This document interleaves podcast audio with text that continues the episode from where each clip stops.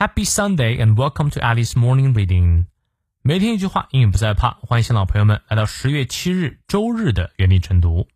今天这句话来自于 Fred DeLuca，弗雷德·德鲁卡，他是美国企业家，Subway 赛百味的创始人。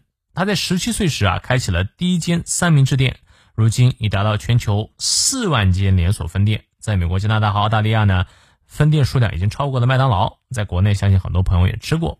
他说 ：“The world doesn't stand still, and we don't deserve to be where we are unless we stay ahead of things and take the necessary steps to remain competitive。”这世界不是静止不动。我们也不配站在自己所处的位置，除非我们让自己领先，并采取必要行动来维持竞争力。你看，你翻译对了吗？我们来逐词看一下。The world 这个世界 doesn't stand still。 stand still 单独拿出来就是站着不动的意思，still 有一动不动的意思啊。And we don't deserve deserve 是配得上，we don't deserve to be where we are。我们配不上现在的位置，unless 除非 we stay ahead。Stay ahead 指的是走在前面，哦，后面加 of，stay ahead of something，stay ahead of things，我们要走在事物的前面，说白了就是走在时代的前面。And take the necessary Take the steps 指的是采取什么样的步骤，necessary 指的是必要的步骤，必要的行动。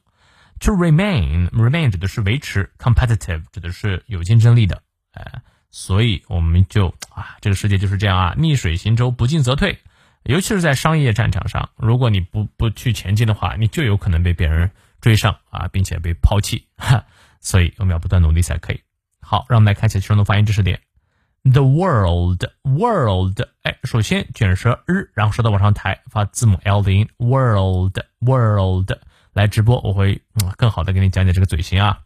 Doesn't stand 梅花 a，stand still 短 i，and we don't deserve to be where we are。unless we stay ahead. Ahead，注意它的重音在后面。Of things 咬舌，and take the necessary steps 小 i in the way to remain competitive.